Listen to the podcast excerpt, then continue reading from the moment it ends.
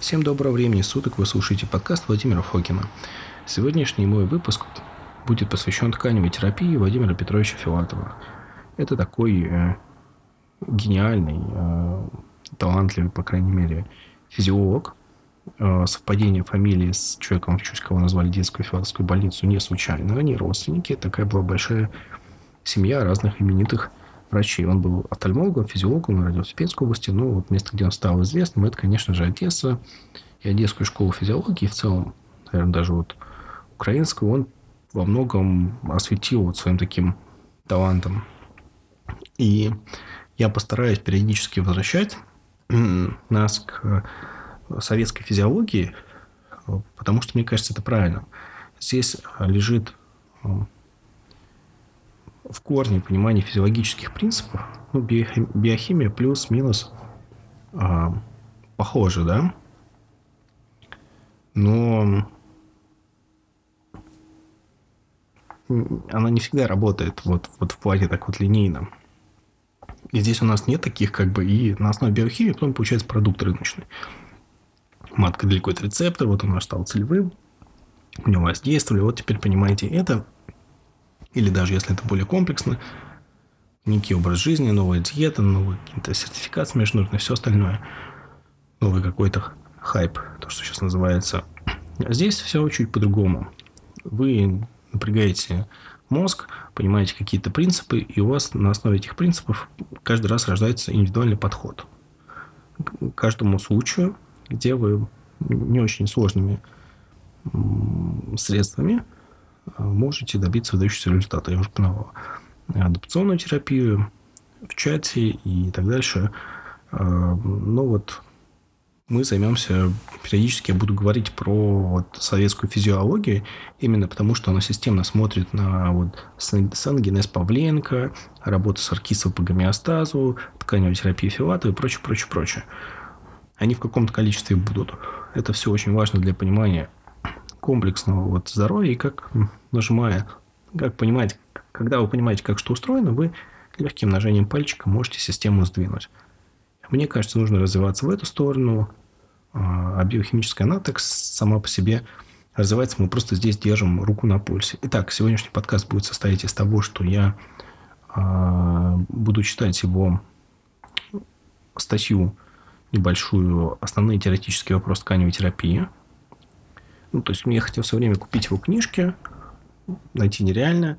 И мне повезло, что в честь его 75-летия его коллеги выпустили статью, вот такую книжку, называется «Тканевая терапия». Она не была подписана у букинистов, поэтому я понял, что Филатов, и взял две копии, одну себе, одну как вид подарка, потому что вот, ну, э, ее не так просто найти, и если бы вот, скажем так, э, букинисты бы знали этот момент и указали бы э, Филатов и коллеги, то бы, конечно, они могли эту книжку продать гораздо-гораздо дороже. Ну, так приступим. И сначала эта статья, где-то, может буду что-то комментировать, а потом я суммирую, и мы с вами пробежимся по препаратам. Мы пробежимся по всем, вот, которые есть. Я нашел просто презентацию, там будет в основном украинский препарат, ну, для общего развития я просто зачитаю, а ну, в России, потому что сейчас ничего невозможно. А второй вопрос. А, посмотрим, что у нас, в общем, есть для людей и ветеринарного в России. Вот. И предложу даже какой-то практический вариант, который я знаю, и который мне периодически использую. Как оказалось, это просто и была эта самая вещь. Итак, приступаем к первой части, где я просто читаю и что-то говорю. Основные теоретические вопросы тканевой терапии. Владимир Петрович Филатов. Тканевая терапия, предложенная мной в 1933 году, является новым принципом лечебной медицины. Тканевая терапия означает применение в лечебной, с лечебной целью тканей, обогащенных биогенными стимуляторами. Для этого отделенные от организма ткани помещаются в неблагоприятные условия среды. Для животных тканей таким условием является выдерживание их в течение 6-8 дней в леднике при температуре 24 градуса выше нуля. А для растительных материалов хранение в темноте при 7-8 градусов выше нуля в течение 10-12 дней. При воздействии этих условий в тканях происходит накапливание биогенных стимуляторов.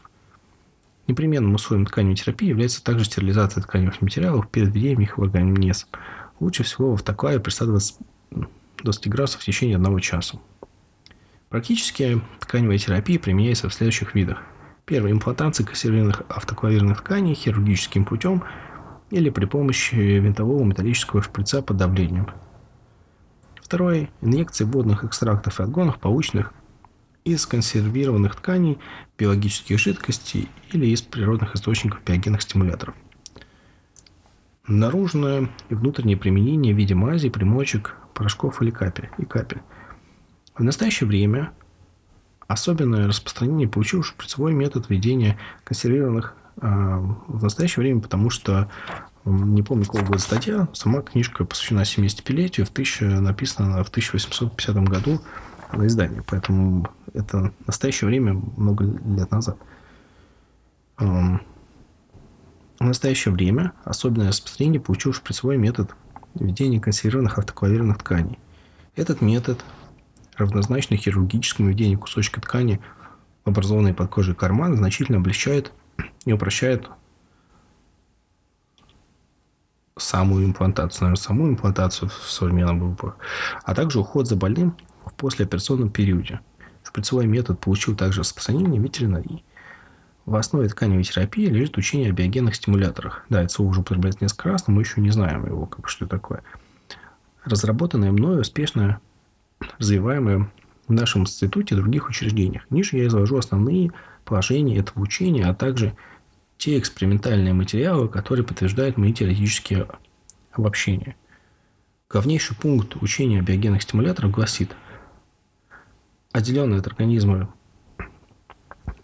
то есть это вот жирно выделено, то есть первый важный пункт, отделенные от организма животного или растения ткани при воздействии на них таких факторов среды, которые затрудняют их жизнь, подвергаются биохимической перестройке. При этом в тканях вырабатываются вещества, стимулирующие биологические процессы в этих тканях. Указанные вещества, помогающие тканям сохранять жизнь в неблагоприятных условиях, названные мной стимуляторами биологического происхождения или, короче, биогенными стимуляторами. Сначала мы прочитаем, что Владимир Петрович нам поясняет, а потом объясню простым словами. При этом необходимо подчеркнуть два положения. А. Образование биогенных стимуляторов следует рассматривать как выработанный эволюционным путем способ приспособления обмена веществ в организме к действию условий среды, если это действие не превышает какой-то максимальной, уже убивающей степени. Б. Биогенные стимуляторы образуются в тканях, пока они живы и находятся в состоянии переживания. О том, что отдель, отделенные от организма ткани, прохранение их на холоде могут длительно сохранить жизненные процессы, свидетельствует а, многочисленные литературные данные. Упомяну общеизвестные исследования биолога Морозова и приведу некоторые данные, полученные в клинике и лабораторных лабораториях руководимого института. О жизнеспособности консервированных на ткани тканей говорит прежде всего огромный материал по пересадке роговицы от человека к человеку. Среди многочисленных удачных пересадок имеется большое количество случаев, когда прозрачное э, приживление трансплантанта прослежено в течение многих 10-15 лет. В условиях эксперимента на кроликах роговица переживала даже, переживала даже после 15-дневного консервирования в холоде. На Эльтера и Вассермана. При этом патологомически было показано, что трансплантант трансплантант плантат не является регенератом по каркасу, а происходит истинное его приживление. Баженова изучала влияние длительности консервации роговицы на ее рост, а также на рост подсаженной ней роговицы в условиях культуры ткани. Ее установлено, что подсадка к свежей роговице кусочка роговицы консервированной в течение 10 суток и более, а также роговицы, убитой сухим жаром при 100 градусах Цельсия, особенно а предварительно консервированный, затем убитый, вызывает интенсивный рост свежей роговицы. В других опытах Баженова показала, что роговичная ткань сохраняет способность к росту в условиях культуры ткани даже при хранении ее при температуре минус 25 градусов Цельсия. Гистоморфологические исследования консервированных тканей, преимущественно роговица, по моему поручению производили Пупенко, Войно, Ясенецкий, Мучник. Ну, тут с именами и отчествами, просто чтобы на слух было проще. Этими исследованиями исследованиями установлено, что при консервации тканей в них не только сохраняются жизненные процессы, но в определенные периоды консервации эти процессы даже усиливаются. В частности, наблюдается размножение клеток пупенка. Ткани сохраняют работоспособность к функциональному э, раздражению при ожоге и заражении стафилококком. Образование инфильтрата наблюдается миграция клеток э, войной синецкие. Сохраняется способность к отмешиванию витального красителя мучник. По-видимому, ткань способна восстанавливать свои функции при сроках консервации, далеко превышающих те, которые применяются нами. Приведу один из таких примеров. Мной совместно с Мучник и Ковалевым был проведен следующий опыт. У кролика отрезали ухо и сохранили его 56 дней в чашке Петри в условиях пониженной температуры. К концу этого срока при окраске ткани витальными красителями мы уже не находили гранул с клеточных, а, в клеточных элементах. Однако пересадка лоскута кожи такого северного уха на другое ухо того же кролика, как правило, давала нам истинное стойкое приживление, прослеживаемое в течение многих месяцев. Мы обычно пересаживали лоскут таким образом, чтобы направление роста его шерсти не совпадало с направлением роста шерсти реципиента. Любопытно, что шерсть на таком э, трансплантанте, трансплантате, простите, растет гуще и более интенсивно, чем на остальной поверхности уха. Этот опыт, с одной стороны, служит доказательством сохранения процесса жизнедеятельности в изолированной ткани э, при длительном ее пребывании в условиях пониженной температуры, а с другой стороны свидетельствует о том, что при такой ткани после э, перенесения ее оптимального, в ее оптимальные физиологические функции протекает более интенсивно. О сохранении жизненных реакций ткани их биохимической перестройки в период консервации говорят также данные биохимических исследований. Шестерякова сотрудниками биохимической лаборатории института изучала динамику биохимических процессов роговицы бычьих глаз во время их консервации при 2-5 градусов выше нуля в течение 12-14 суток. Авторы отмечают не только наличие жизненных процессов в консервированной роговице, но и некоторые особенности обмена веществ в ней по сравнению с обменом веществ в свежей роговице, что указывает на биохимическую перестройку, происходящую в тканях при консервации на холоде. Таким образом, можно считать твердо установленным, что биогенные стимуляторы образуются в тканях, пока они живы. Нужно полагать, что в консервированных тканях, лишенных регулирующего влияния нервной системы, нормального притока питательных веществ и кислорода, а также оттока продуктов метаболизма, обменные процессы протекают особыми путями, связанными с перестройкой биохимических процессов. Характерной особенностью этого метаболизма является накопление недокисленных продуктов.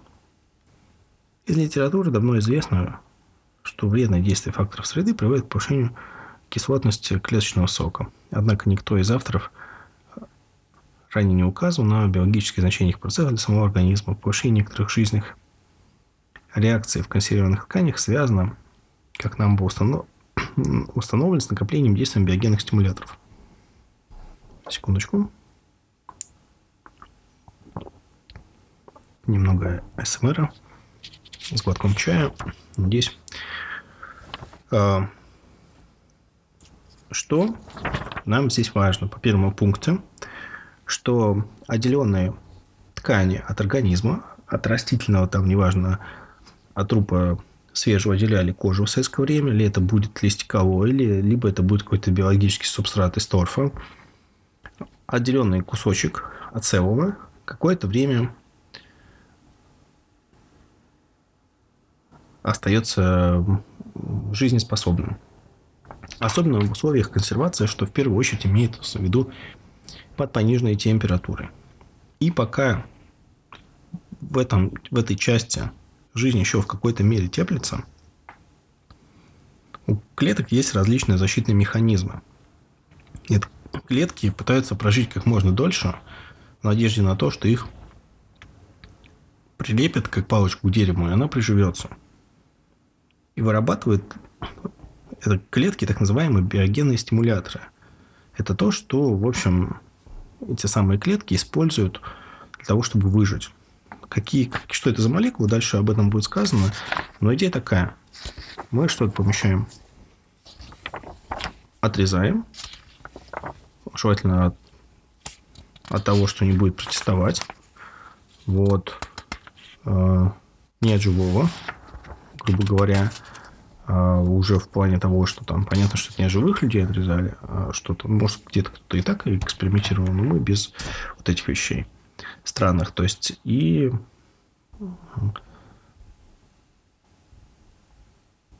Хотя, если вот пишут от кролика, ну, ну да, не очень красиво это звучит в современном мире. Тем не менее, отрезанный кусочек ткани сохраняет свою жизнеспособность. Это может быть кожа, это может быть роговица, это может быть листиковое. И этот кусочек без центральной регуляции все равно имеет встроенные механизмы выживания и начинает вырабатывать некие молекулы, которые Владимир Петрович Филатов называет биогенными стимуляторами. И мы, идея в том, что мы эти молекулы, которые организм использует для того, чтобы выжить, именно автономно помещаем в себя и используем это как такой вот мощный адаптоген, по сути говоря. Не классический. Вот. А... Дальше поехали. Пункт 2. Жирники. Биогенные стимуляторы, будучи введены в какой-либо организм, тем или иным путем, имплантация обогащенной ими ткани или инъекция экстракта в нее активируют в нем жизненные процессы, усиливая обмен веществ. Они тем самым повышают физиологические функции организма и, следовательно, увеличивают сопротивляемость патогенетическим фактором и усиливает его регенеративные свойства, что и способствует выздоровлению. Ну, я не так красиво объяснил, как Владимир Петрович. Тем не менее, жирная часть закончилась. Да, вот биогенные стимуляторы вводятся, неважно, что это будет. А, значит, имплантация стерилизованного ткани, где это происходило, водные экстракты анготы, то есть, а еще раз, что-то берется, помещается в негативную среду. Это не обязательно холод, просто холод проще всего для консервации. Это может быть и радиационное воздействие, что только не было, химическое воздействие и не убивающее при этом. Вот. И появляются вот эти защитные молекулы, биогенные стимуляторы, и мы потом вводим, и они, так как они, в принципе, сделаны с тем, чтобы мобилизовать, мобилизовать клетку на какую-то работу, они, в общем, на нас так влияют. Вот, положительно. В настоящее время накоплен огромный материал по результатам применения тканевой терапии в различных заболеваниях. В таблице 1 и 2 приведены данные, далеко не полные, об эффективности тканевой терапии при глазных и других заболеваниях, составленные главным образом по материалу руководил мной Институт тканевой комиссии по состоянию на 1 сентября 1951 года. Из приведенных в таблицах далеко не полного материала видно, что результаты лечения биогенными стимуляторами можно считать во многих случаях блестящими по сравнению с действием других лечебных средств. В особенности это относится к заболеваниям, лечения которых мы не имеем специфических в кавычках средств. Таковы, например, миопические, хориолетиниты, герпетические кератиты, большинство атрофий зрительного нерва, пигментное перерождение сетчатки, большинство случаев бронхиальной астмы – э, спонтанная гангрема, пендинская язва и другие. Ну, вот при некоторых глотных заболеваниях, если мы берем воспаление роговой оболочки, ну, в общем, все, что он, по сути, перечислил, в том числе отравие зрительного нерва, воспалительное свойство тракта, в общем, все, что на самом деле атакуется с возрастом в любом случае, э, Опять же, ссылаю вас к введенному подкасту по фотодиалогии, фотобиологии. Там было... Не, в 20-м миксе, когда будет подкаст, я постараюсь это чуть-чуть отрисовать. Что то, что у нас происходит на органе зрения, посылает сигналы неизбежно весь наш организм. Это влияет вообще на все. И когда мы решаем вопросы с глазами, мы влияем на организм в целом. Это очень, по тоже просто и понятно. Вот. И, в общем, все, что здесь есть, воспаление роговой оболочки, хориоретините, у близоруких, пигментное перерождение сетчатки, атрофия зрительных нервов, воспаление сосудистого тракта, симпатическое воспаление, трахматозный панус, а, грубо говоря, тут 4937 случаев, из них успешный результат, сейчас не важно, что это значит, есть только таблица, он в 4011 случаях. То есть больше 80% успешных случаев. По-моему, это... Ну, надо, конечно, разбираться, что это значит, но здесь это вводная статья.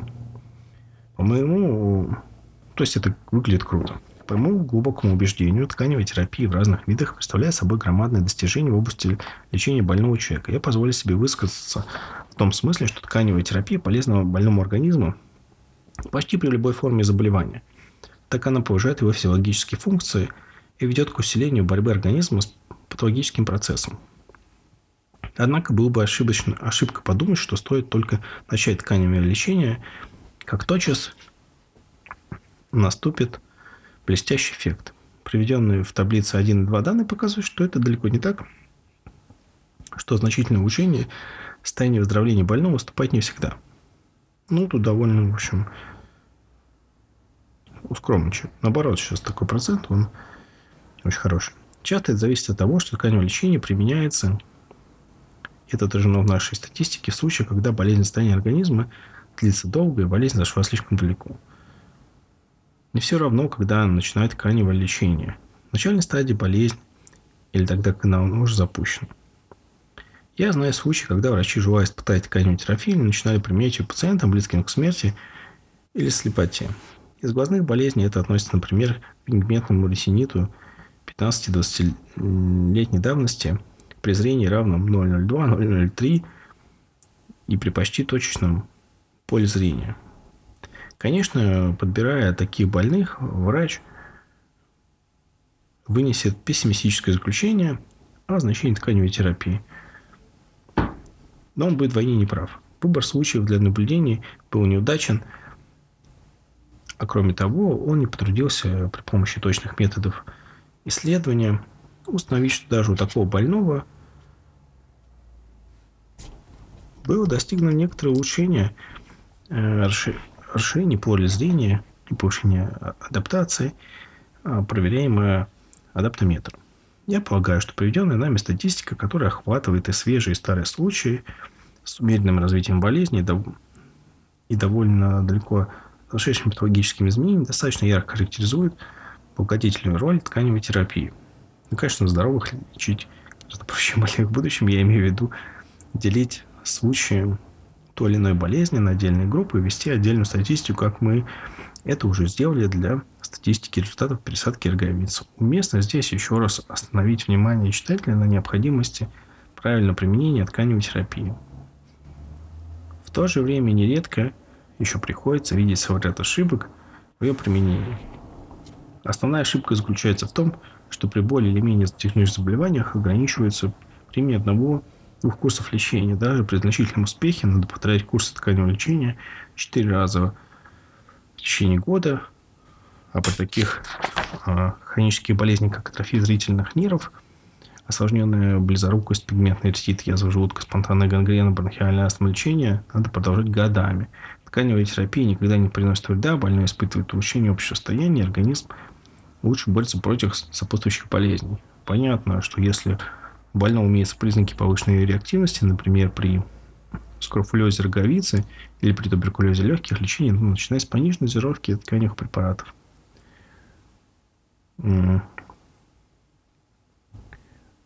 Знаете, что мне хочется? Вот тут есть таблица 2, эффективность тканевой терапии при неглазных заболеваниях. Где он достигнул результата? Волчанка туберкулезная, вообще круто. Туберкулез гортани менее круто. То есть даже тут тут трети нет. А туберкулез легких меньше половины, скрофулез ну, почти все, язва кожи две трети, кожный лишманиоз, все различные формы сифилиса, тоже там процент 90 лепра, треть только рубцы, две трети язвы желудка и двенадцатиперстной кишки, ну, три четверти, наверное, фурункулез все, дерматозы две трети, чуть больше, красная волчанка, ну, больше половины точно, тоже где-то в районе двух третей, склеродермия больше половины, э, псориаз треть, нейродермиты три четверти, заболевания периферийной нервной системы больше половины, костный туберкулез больше половины, болезни костной мозоли почти все, замедление сращения кости все, ограниченные, ограничение болезненности подвижней, подвижности движений после травмы. Все, первичные и хронические артриты и остеопатии процентов 80, контрактура суставов тоже процентов 80, контрактура GP-трена процентов 80, тугоухость чуть меньше половины, диабет почти все, бронхиальная астма где-то три пятых, наверное, инфекционные болезни. Почти все, уменьшение нервно-мозговых явлений, эпилепсия джексоновская. Три четверти, эпилепсия генуинные, уменьшение числа припадков все, шизофрения 80%, гинекологические болезни, ну, там тоже за 80, даже 90, позитов болезнь, а, где-то тоже три четверти, две трети, три четверти, так сложно учить, облитерирующий эндоартриит, то, что четверти детские болезни, тут не уточняется, что это а, ну, тоже довольно 70-80%, парадентоз и гингвиты, процентов 80-90, гипотоническая болезнь, где-то процентов 70. То есть из общего числа 3988 случаев, э, количество случаев с положительным откликом 2899. Э, это не грубо говоря, не специфическая вещь, которую можно использовать всегда. Мы заставляем клетки работать лучше. Вот и все. Мы не заставляем, им сигналы, которые у них не было. Возвращаемся к тексту. Тем, кто действительно хочет глубоко ознакомиться с тканевой терапией, рекомендую изучать ее в предложенном мной виде и не увлекаться часто скороспелыми и даже опасными выводами – при этом рекомендую применять ее по возможности в чистом виде. Для этого, конечно, подходят не все случаи. Наш институт имел возможность удостовериться во всей ценности тканевой терапии в чистом виде, но тогда, когда дело идет не в чистом, не о чисто научном наблюдении, а о состоянии больного, мы охотно применяем и многие другие лечебные средства и присоединяем тканевую терапию к тому лечению, которое больной уже получит или получает. Ну, опять же, это эпоха сильно до интернета, даже до телевизора, по сути. И сейчас, наверное, ритм другой. И мы в любом случае будем присоединять, скажем так, будет ли какая-то инкрементальная добавленная ценность а, а, от этой вещи. Большое значение имеет тканевая терапия и как эффективный метод подготовки больного к оперативному вмешательству. И в постоперационном периоде как средство, повышающее жизнедеятельность организма. Я широко применяю этот метод в моей работе но и другими авторами установлено, что при заболеваниях, требующих специфичного лечения, тканевая терапия усиливает действие последнего. Такой метод особенно сказал себя у, си... у сифилидологов. Тканевая терапия очень полезна при санаторном лечении горячо рекомендуется мной для широкого применения в этой области. Тканевая терапия может быть комбинирована с другими медикаментозными средствами с применением идентифицирующих средств. Суфидин, пенициллин с витаминами. Я охотно применяю витамин В1 при атрофии зрительных нервов, с инсулином при диабете, с гормонами, а даже с физическими методами лечения. Как видно из вышеизложенного, диапазон действия тканевой терапии случайно широк.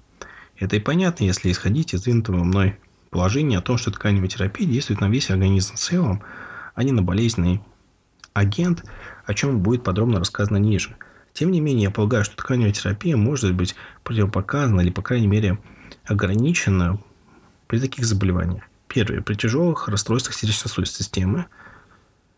Второе. При тяжелых поражениях почек. Третье. При беременности, начиная с седьмого месяца. Четвертое. При свежих кровоизлияниях мозга. Изложенный выше клинический материал подтверждает второй пункт гипотезы, поскольку нами установлено усиление физиологических функций организма в результате лечения тканевыми препаратами. Кроме того, приведу следующие экспериментальные данные – Профессор Файтельберг и Евдокимов в нашей лаборатории физиологии изучали изменения отдельных а, работ а, желудочных желез у собак при пересадке им консервированной кожи. Авторы получили следующие результаты. Первое. Пересадка кожи, консервированной на холоде при температуре 2-4 градусов выше нуля, резко повышает отделительную работу желудочных желез, увеличивает количество сока, выделяющегося при под действием пищевого раздражителя, удлиняет сокоотделительный период, повышает кислотность сока. Наблюдающийся в деятельности желез двиги наступает на следующий день после пересадки кожи длятся у различных собак от 1 до 6 месяцев. Третье. Искусственно произведенный дефект кожи или подсадка свежей кожи не вызывает изменений в деятельности желудочных желез. Но я думаю, что такие результаты были бы в разных системах, если мы смотрели. То есть, опять же, вот с точки зрения, немножко останавливаясь, ну вот что в современной медицине, разве это может быть вот современной концепции здоровья, которой мы увлекаемся? Что ты подсадил себе кожу, смотришь на систему, оп, у тебя нормально называлась кислотная желудка, больше сока, и он сочнее, грубо говоря, простите, тавтология. Ну и, и э, Бушмичем изучалось влияние биогенных стимуляторов на функцию нормальных глаз. С этой целью 24 больных были исследованы функции 43 нормальных глаз. Все исследования производились в одно и то же время за два а, дня до применения тканевой лечебной пересадки или имплантации через каждые 5 дней после тканевой терапии. Под влиянием тканевых препаратов повышение остроты зрения наблюдалось у 10 человек.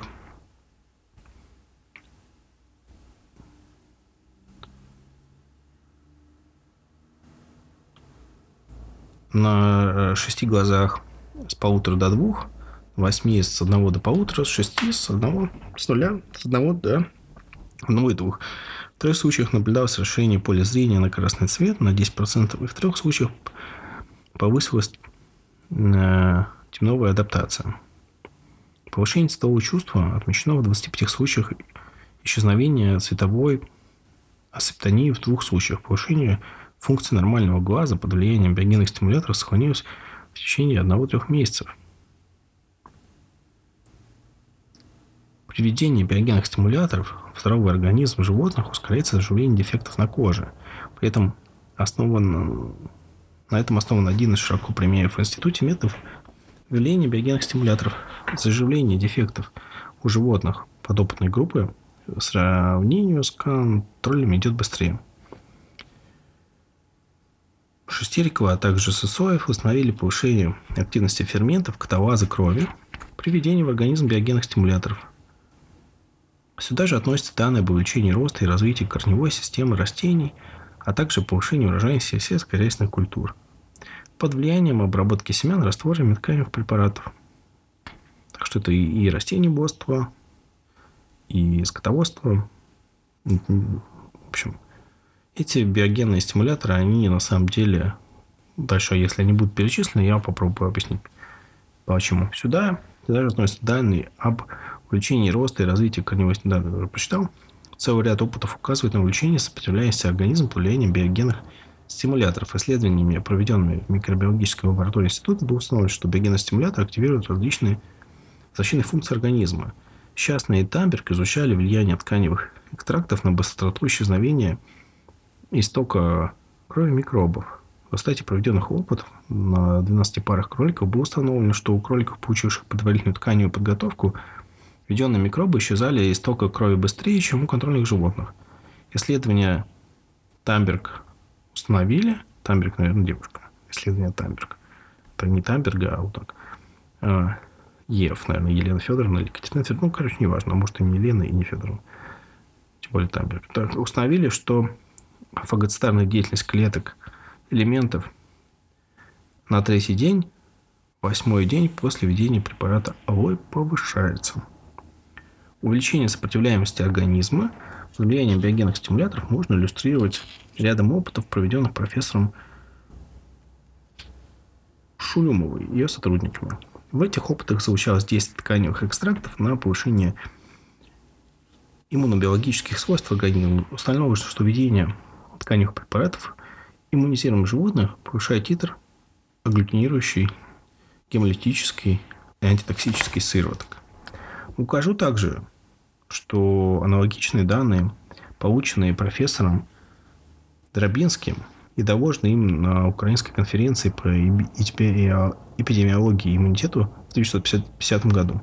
Таким образом, выше приведенные экспериментальные данные показывают, что введение в организм биогенных стимуляторов повышает функции организма, производит сдвиг энергетических процессов организма и увеличивает его сопротивляемость.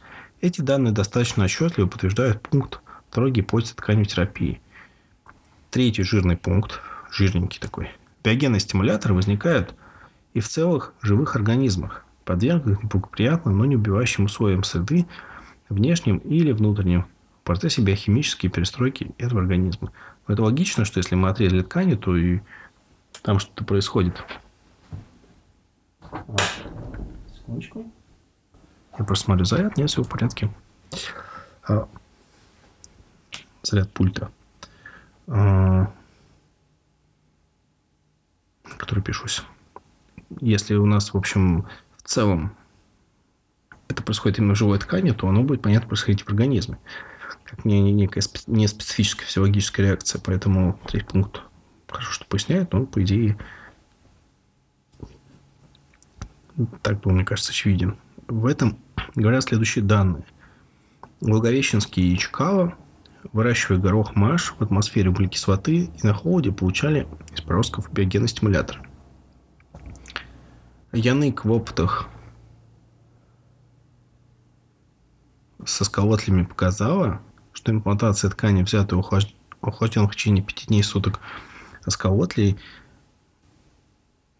не охлаждавшимся сколотлем, вызывает у последних икрометание в необычное для этого зимнее время, тогда как имплантация тканей в неохлажденных осколотлей не дает никакого эффекта.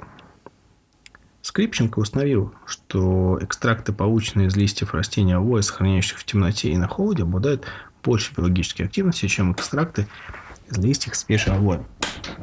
На самом деле, а, в советское время, по крайней мере, я книжки читал по экстракции, вот если растение еще было живое, его обязательно э, жум экстрактировали, условно говоря, вот срезали, его предварительно замораживали.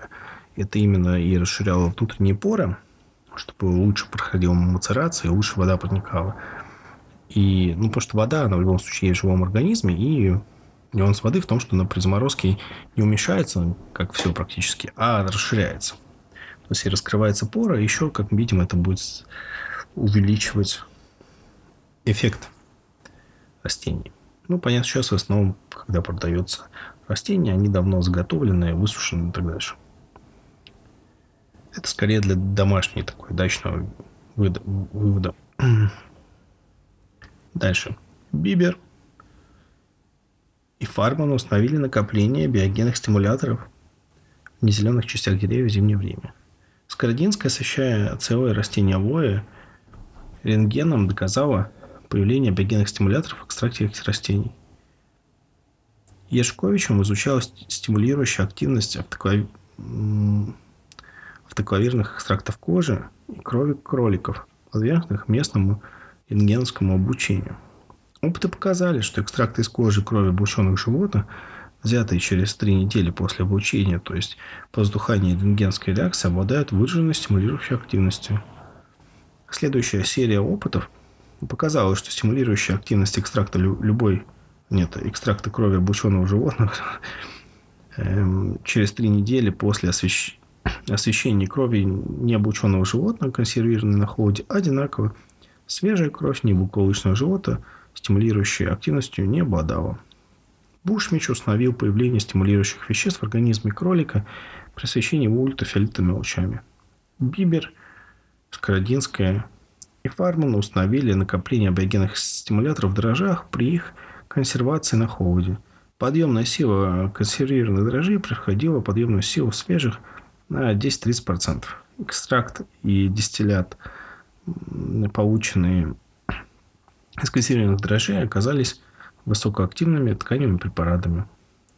Приведенные выше данные подтверждают третью гипотезу о возможном образовании биогенных стимуляторов в целом организме при воздействии неблагоприятных, но не убивающих факторов. Четвертый жир, жирный пункт. факторы среды, вызывающие появление биогенных стимуляторов, могут быть разнообразными. Ну, вот мы уже видели холод, радиация, ультрафиолет. А может быть, нам сейчас еще что-нибудь интересное скажет. Из неблагоприятных условий, способствующих образованию биогенных стимуляторов, наиболее изученным является сохранение тканей животных при относительно низкой температуре 24 выше нуля. В отношении растений сохранение их в темноте листья алоэ, проростки хлопчатника, листья агавы, люцерны, ботва сахарной свеклы и другие. Скородинская доказала возникновение биогенных стимуляторов в отдельных от растениях листьях под влиянием лучей рентгена. Другие факторы, могущие вызвать образование биогенных стимуляторов в отдельных, в отделенных от организма тканей, в настоящее время изучаются в руководимом мной институте. Из неблагоприятных факторов, способствующих обладанию биогенных стимуляторов в целом организме, изучено следующее. Травматическое повреждение. В опытах Барк после таких повреждений можно было обнаружить биогенные стимуляторы экстрактах из крови кроликов. Наиболее активным оказался экстракт из крови, взятый спустя три дня после травмы. Сюда же следует нести упомянутые выше опыты Бушмича по освещению кроликов ультрафиолетовыми лучами, опыты Ешковича по обучению кроликов рентгенскими лучами, а также опыты скородинской совой после обучения рентгенскими лучами целого растения. Волокитенко показал, что приведение кроликам антирекуляционной цитоксической сыворотки а, а богомольца в крови у них появляется биогенный стимулятор. Кроме э, возникновения биогенных стимуляторов невозможно и при некоторых э, физиологических условиях. Например, при мышечной работе, быстрый бег людей или животных. Этот вопрос разрабатывался мною Фишером, Ишковичем, Швалевым, Кошуком. Таким образом, выше приведенные данные достаточно отчетливо иллюстрируют образование эпигенных стимуляторов а, в организме при действии на него разнообразных факторов среды. Итак, если ткань обычно это холод, в отношении растения темнота. Ну, понятно, потому что солнышко все-таки нужно. Ну, по крайней мере, тут прямым текстом написано. Пятый жирный пункт. Биогенные стимуляторы накапливаются в тканях организмах при действии на них таких внешних и внутренних факторов, которые приводят к нарушению их нормального обмена, а в химическом отношении являются продуктами такого нарушения, нарушенного обмена. Пребывание тканей или организма в неблагоприятных условиях приводит к нарушению нормального обмена веществ. А, нарушается обмен всех основных групп веществ – белков, жиров, углеводов и их комплексов – в результате нарушения обмена веществ накапливаются различные недокисленные промежуточные продукты. Помимо повышенного накопления отдельных промежуточных веществ, нормально встречающихся и принимающих участие в нормальном обмене, здесь мы, могут появиться такие вещества, которые по химической природе далеко отстоят от веществ, образующихся в условиях нормального обмена. Известно, какое большое значение имеют такие промежуточные продукты а, в аутокалитических процессах в нормальном организме.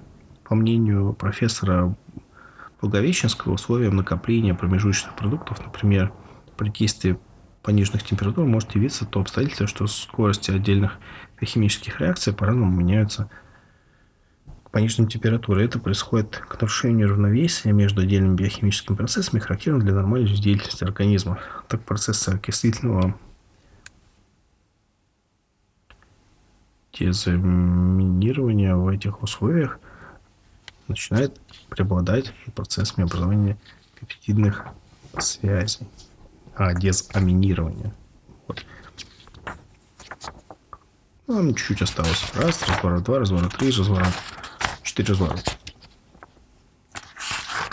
И дальше перейдем к практической части.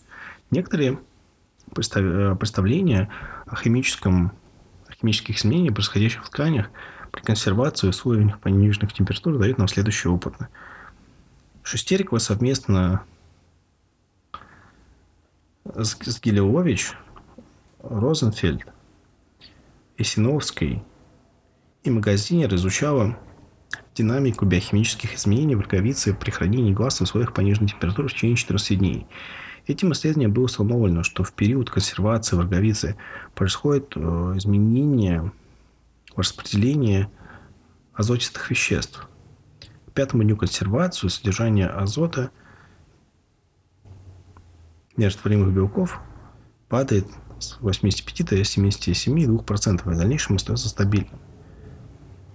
К такому же сроку количество растворимых белков несколько повышается, а через некоторое время понижается. Это указывает на то, что при консервации имеет место не глубокий а аутолиз. Аутолиз. Верно. Липиды, холестерин, гликоген, резервирующие вещества, глутатион, а также дыхание ткани закономерно снижается при консервации. А количество кетоновых тел, молочных и аскорбиновых кислот к шестому-восьмому дню консервации увеличивается, после чего постепенно начинает снижаться. К восьмому дню консервации повышают свою активность также ферменты каталаза липаза. К этому же сроку ткани проявляет способность синтетическим реакциям. Приведенные данные отражают изменения обменных, в обменных процессах, происходящих при консервации в условиях пониженной температуры, а также показывают, что в определенный период консервации повышается накопление некоторых промежуточных продуктов. Бибер и Фарма начали некоторые биохимические показатели, изучали некоторые биохимические показатели экстрактов из листьев алоэ, свежих, консервированных в течение 5, 15, 20 дней в темноте при 2-4 градусах выше нуля. Эти исследования установлено, что при консервации алоэ происходят сдвиги э, биохимических процессов. Основные из них следующие. А. Незначительное увеличение количества водорастворимых веществ остаточного азота, что указывает на поверхностный аутолиз. Б. Уменьшение э, величины pH, что указывает на накопление кислых продуктов. В. Повышение йодопоглотительной способности, появляющиеся показатели накопления непредельных соединений. Установлены такие физико-химические свойства биогенных стимуляторов. Первое – теплостойкость. Они сохраняют биологическую активность при нагревании до 120 градусов в течение одного часа. Два. Второе – биоген стимуляторы растворимой в воде. Три. Способны частично перегоняться с парами воды. То есть три. Четыре. Биогенные стимуляторы не являются белками и ферментами. Это логично. Более чем. А, как доказано работами Благовещенского, профессора Благовещенского, профессора Ковалевского и нашими препараты сохраняют свою... Я не помню, что значит профессором Ковальского и нашими, нашими коллегами, препаратами, препараты сохраняют свое биологическое действие и после осаждения белков э, химическим путем. Паладина и Гудина для разрушения белков в тканевых экстрактах применяли экстракт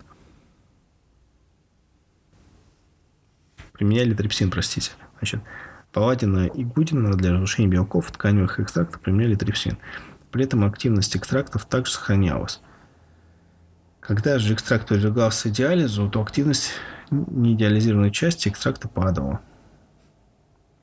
Эти исследования также говорят о том, что биогеностимуляторы не являются белками. Это понятное дело. Следовательно, биогенные стимуляторы отличные от гистолизатов, основой которых, как известно, являются пептоны, альбумозы и полипептиды. Наличие биогенных стимуляторов в тканевых препаратах определяется следующим биологическим тестом. Первое. По активированию заживления э, кожных дефектов у животных, по усилению процессов дрожжевого брожения, а также по размножению дрожжей. Третье по ускорению прорастания семян и роста растений. Четыре по усилению активности ферментов. Пять по усилению дыхания ткани. Коснемся вопроса химической природы биогенных стимуляторов. Профессор Буговеченский, исходя из работ English Bonner и Хаген Смит, выделивших из оболочки бобов э, дикарбоновую кислоту, названную ими э, травматиновой, которая вызывает деление клеток – высказал предположение, что при действии пониженных температур в тканях могут накапливаться дикарбоновые кислоты путем а, дезаминирования или дальнейшего окисления соответствующих аминокислот. Так, из аспарагиновой аминокислоты могут образоваться яблочная фумаровая янтарная кислота из фениланина, а, коричная кислота из тирозина, пара оксиокубарова и так далее. Подтверждение того, что предложенные предположения явились Предложением этого предложения явились опыты профессора Бугорищенского, Кологривой, в которых было показано, что а, коричная, янтарная и аспарагиновые кислоты, взятые в определенных концепциях, концентрациях, ускоряют рост корешков при э, в произрастании гороха маш. Более определенные данные о химической природе биогенных стимуляторов получены следующими авторами. Чикаго прямым определением установил, что в охлажденных в течение 10 суток листья хавои и в ботве сахарной свеклы происходит накопление яблочной винных кислот. В дальнейшем Бибер и Фарман, исследуя кислую фракцию экстрактов из консервированных листьев алоэ, выделили э, коричную и оксикоричную кислоты, последнюю в виде лактона кумарина. Кроме того, в тех же консервированных тканях Бибером и Боголюбовой были обнаружены небольших количествах гуминовой кислоты, которые оказались биологически активны в сильно разбавленных растворах. Таким образом, биогенные стимуляторы по своей природе, помимо являются сложными комплексом веществ, в настоящее время из этого комплекса выделены представители, а, которые могут быть отнесены к следующим группам органических кислот. Первая – группе дикарбоновых кислот жирного ряда, вторая – группе дикарбоновых оксикислот того же ряда, третья – группе непредельных ароматических кислот и оксикислот, четвертая – группе ароматических кислот с большим молекулярным весом. Просто старая книжка, и последние страничку хотел сильно чихнуть, я сдерживался на силе воли как мог. Давайте я здесь, чтобы... Тут написано, что этими группами... Ну, сейчас... Да, давайте вот я до конца дочитаю этого пятого пункта. Я потом вернусь и поясню. Этими группами не черпается весь состав биогенных стимуляторов. Мы не отдаем предпочтение какой-либо одной группе или тем более одному какому-нибудь веществу. Наиболее полон, к нашему мнению, будет стимулировать тот комплекс веществ, который образуется в ткани при ее консервации. Более или менее полный состав биогенных стимуляторов представлен в водных вытяжках из консервированных тканей.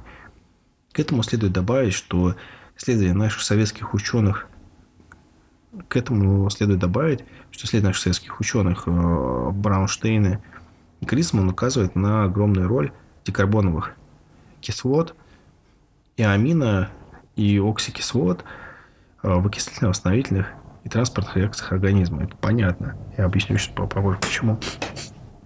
Говоря о химической природе биогенных стимуляторов, я должен отметить, что веществ, обладающих способностью стимулировать обменные процессы организма, существует очень много. Я же отношу к биогенным стимуляторам только те вещества, которые образуются в изолированных тканях и в организме под действием неблагоприятных факторов и полагаю, что только эти вещества наиболее полно отвечают потребностям организма, его биохимической перестройки в процессе приспособительной реакции. Таковы наши сведения, еще пока не полные, о механизме образования и химической природе биогенных стимуляторов. Работа в направлении продолжается. А какая у нас тут группа есть?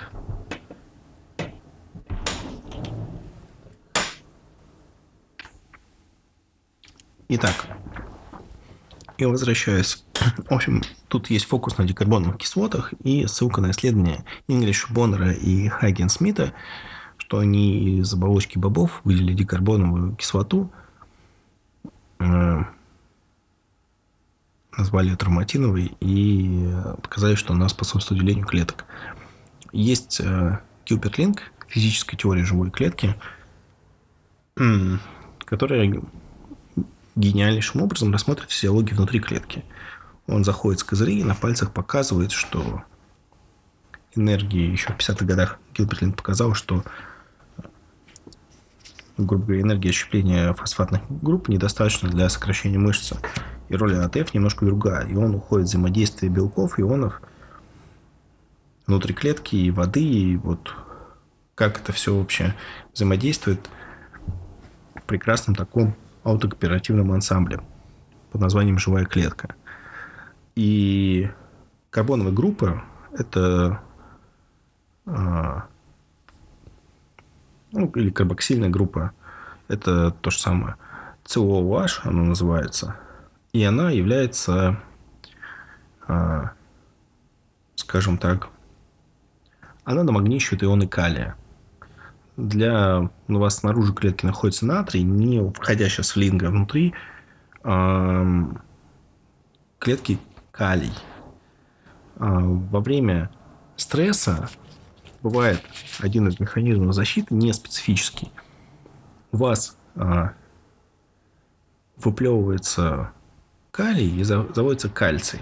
Как часть, это уже, это уже большие проблемы, когда потом серьезнейшие проблемы выплевывается кальций, это значит смерть клетки через э, апоптоз или еще хуже, какой-нибудь некроз. Это один из механизмов, вот, грубо в норме. И калия там внутри клетки в 30 раз меньше, чем снаружи, а натрий, наоборот, снаружи в 10 раз больше, чем внутри. И карбоксильные группы, э, карбоновая группа здесь, ну, по-английски такая, карбоксильная, по-русски вот карбоновая, это, все одно и то же.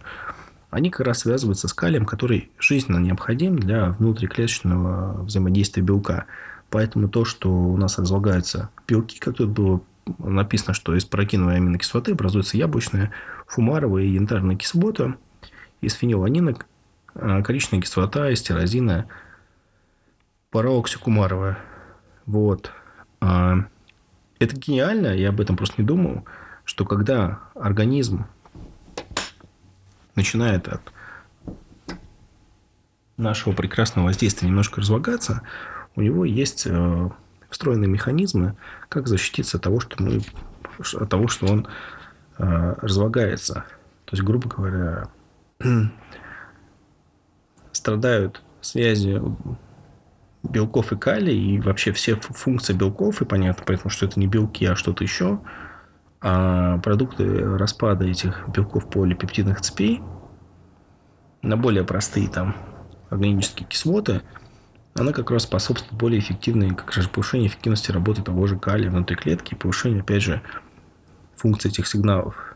Это как некая, как бы, не знаю, жертва, такая не, не специальная, конечно, но, в общем, раз уже это принесено в жертву, оно все равно будет не балластом для организма, от которого еще нужно избавляться, какой-нибудь аутофагии или чем-нибудь еще, а это еще будет, наоборот, помогать организму э, выжить.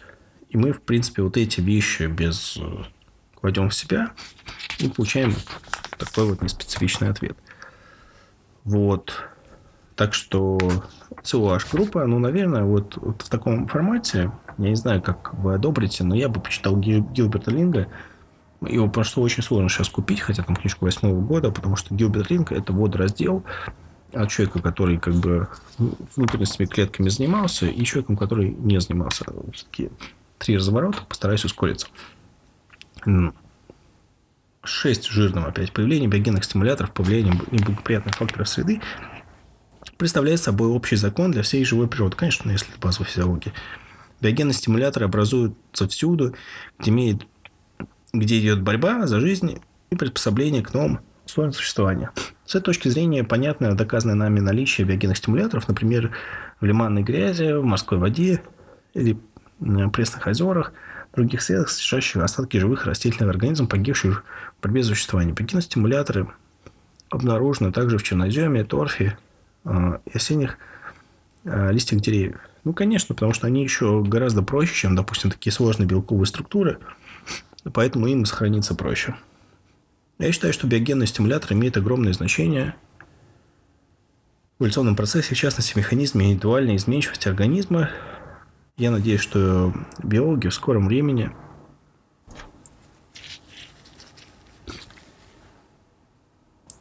дадут это многочисленные доказательства. Так профессор Благовещенский в своей книге «Биохимические основы эволюционного процесса у растений» развивает мои предположения о биогенном о биогенных стимуляторов применительно к эволюции растительных форм. Он пишет, биогенные стимуляторы надо считать можно фактором естественного отбора у растений, исследования Владимира Петровича Филата о фактах сопротивления в копочках биогенного стимулятора открыты, открывает пути к раскрытию природных процессов, происходящих при крайних условиях в организме. В этой книге Благовещенский дает первую попытку объяснить причину индивидуальной изменчивости с позиции учения биогенных стимуляторов. В биологии накопился обширный материал о стимулирующем действии на организм различных неблагоприятных факторов. Шиниш установил, что при замораживании млекопитающих с первого периода охватения наблюдается резкий подъем интенсивности метаболизма, обмена Карля, а также Морозов в опытах с культурой тканей показали, что при что кратковременное охлаждение дряхлеющей культуры тканей возвращает ей способность к дальнейшей пролиферации. Эми установил, что содержание грены тутового шелкопряда при температуре плюс 5 градусов в течение 30 дней является лучшим условием для ее развития. В области растениеводства к этому близки работы профессора Туманова по повседневному охлаждению семян а, в целях повышения морозоустойчивости растения, а также Воробьева, который воздействует на семена температуры плюс 80 градусов Цельсия в течение 40 минут, увеличивая устойчивость растений к засухе. Известно, что прогревание семян практикуется иногда в целях искусственного прерывания периода покоя.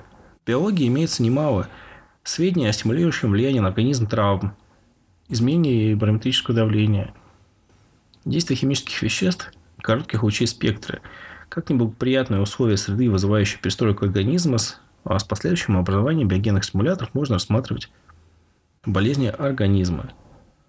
Отравление организма патогенетическими веществами вызывает в нем, с одной стороны, угнетение способности э, выделять те биогенные стимуляторы, которые необходимы для возбуждения вегетативных процессов, которые, а, с другой стороны, патологический процесс при известной длительности интенсивности может повести к усиленному развитию биогенных стимуляторов. Я предположил, что в их, э, что их интенсивным развитием можно объяснить, например, лечение кризиса при инфекционных заболеваниях. Мною совместно а, с Розовской показано, что экстракт автоклавирной из крови, взятый у инфекционного больного период кризиса, обладает значительно большей биологической активностью, чем экстракт из свежей крови.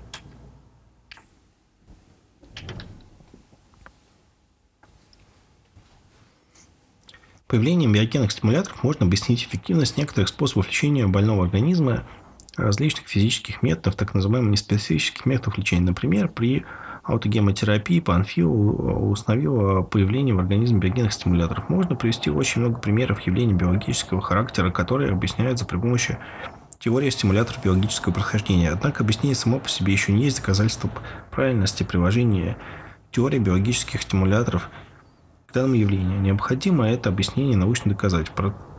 В процесс научного обоснования обязательно входит обнаружение биогенных стимуляторов, которые, как предполагается, участвуют в данном биологическом явлении. 7 жирным.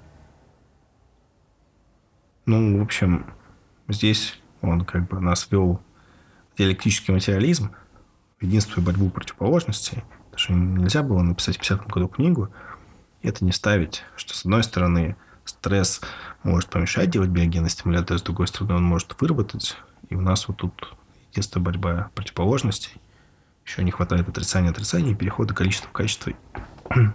Но, тем не менее, то есть этот пункт немножко как бы мимо меня, тем более мы, если мы говорим про э, уже практическое применение, мы будем вызывать в растениях и тканях э, каким-то образом. Можно спорить, этично ли это, даже там, отношения, э, ну, как бы если это уже там кусочек чего-то умершего, то, ну, а так вот, насколько это еще живому причинять ущерб или отрезанному, чтобы потом это использовать как лекарство, ну вот. но неважно. Но как бы это вот шестой пункт вот про борьбу жизни и смерти. Это очень интересно. В кавычках. 7. Биогенные стимуляторы действуют на весь организм в целом. Этим объясняется широта диапазона их влияния на организм. Что не закончилось. Уже отмечал, что тканевая терапия с успехом применяется при очень многих заболеваниях организма. Ну да, значит, это не специфическая вещь, она будет плюс-минус работать всегда, но где-то это будет давать больше, все где-то меньше. Тканевая терапия оказывается эффективной при воспалительных и дегенеративных процессах, при эндокринных расстройствах, при нарушении процессов роста, а, при РУЦАП а, и эксудатах. Такая универсальность действия тканевой терапии иногда вызывает недоумение у некоторых из моих слушателей или читателей. Да, потому что они думают о биохимии, а не физиологии. На это я даю следующее объяснение. Действительно, до недавнего времени в медицине господствовал такой взгляд, он сейчас господствует. Чтобы вылечить какую-то болезнь, необходимо отыскать и воздействовать на поражающий орган или на микроб определенным специфическим для данного заболевания лечебным агентом, конечно. Но это вот то, что мы сейчас говорим э, людям, которые привыкли к биохимической парадигме, э, вот физиология, она дается тяжело. Известно, что это лечение в медицине получило особенно уродливое направление после работы Вирхова. Основным пороком этого направления, как известно, является то обстоятельство, ну, Вирхова сами загуглите, кому интересно. Основным пороком этого направления, как известно, является то обстоятельство, что центр внимания врача э, в лечении организма переносится на пораженную ткань или орган, или же на болезнетворный микроб. Я полностью согласен. Мы думаем о тканевой цели – специфичной тканевой цели или цели в организме биохимической, а не организме в целом. Поэтому нам нужна физиология, что мы научились думать по-другому. В то же время организм в целом с его сложной системой взаимосвязи и взаимосвязи органов осуществляется при помощи нервной системы. Уходило из поля зрения врача и исследования между тем, раньше было известно, что влияние самого организма на течение той или иной болезни очень велико, но никто из медицинских деятелей, находящихся цело в плену модных – в свое время идей, но и сейчас модных, не допускал мысли, что действие целостного организма было решающим в лечении. Представляешь, конечно, а, случаи а, же самоизлечения, когда даже от очень тяжелых заболеваний расценивались обычно не более как курьез, игра случайности. Начало нового направления в медицине положено трудами наших э, великих ученых соотечественных и получила полное развитие в книгах Сеченова и Павлова, указавших на ведущую роль нервной системы и коры головного мозга в целостном организме. Тканевая терапия всей своей практикой я продолжаю смотреть на батарейку. Просто пульт не подключается там сам, он работает в батарейке. Я хочу, чтобы я успел и дочитать, и рассказать уже о практике работа сечная пау, указавших на ведущую роль нервной системы и коры головного мозга в целостном организме. Тканевая терапия а, всей своей практикой убедительно поддерживает правильность и действенность этого нового направления в медицине. Я должен заметить, что организм человека и животного принципиально может выздороветь от любой болезни. При этом выздоровление может наступить без медицинской помощи. Следовательно, организм обладает такими функциями, такими динамическими реакциями, которыми э, приводит к норме его равновесия, нарушенное патогенетическим фактором, лечением биогенным стимулятором, повышающим общий тонус организма и его физиологический градиент усиливает одновременно оздоровительная реакция организма, и, и в этом их благотворная роль. Следовательно, можно сказать, что до известной степени универсальное лечение, универсальное в кавычках лечебное средство существует. Это сам организм, его э, с его целостными динамическими защитными реакциями. Наверное, прошлый пункт был для коммунистов, этот пункт для тех, кто кривится в танке. Как нет основания удивляться широте благотворного влияния на организм курортного лечения, климата, моря, отдыха и массажа. А, биогенный стимулятор тканевых препаратов не специфичный ни в гистологическом, ни в видовом отношении. Более того, биогенный стимулятор растительного происхождения действует на организм животных и человека, а биогеностимуляторы этих последних животных и человека действуют на растительный организм. Ну, это тоже логично, потому что там, ну,